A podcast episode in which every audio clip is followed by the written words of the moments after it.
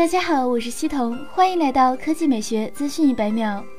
五年前的今天，Google Play 为全世界开发者和用户打开了一扇数字世界的大门，带来了一站式的数字产品商店。五年来，Google Play 逐渐吸引了来自一百九十个国家和地区的超过十亿位活跃用户，为用户提供了丰富的探索空间。今天它五岁了，即使你没有用过，也让我们为其贡献祝福吧。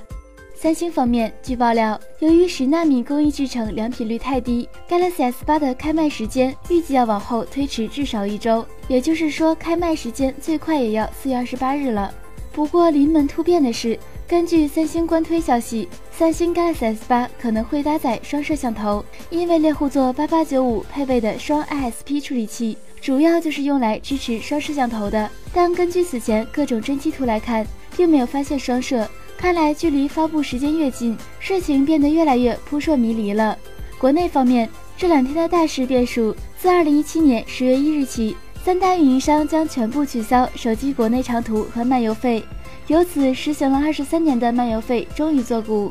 不过，有小伙伴表示，为何还要等到十月一日，长达半年之久？据此，有关人士也表示，全国各地套餐量繁杂，几个月的调整操作时间。对运营商而言，已经是很紧张。你对于漫游费取消要等到十月一日怎么看呢？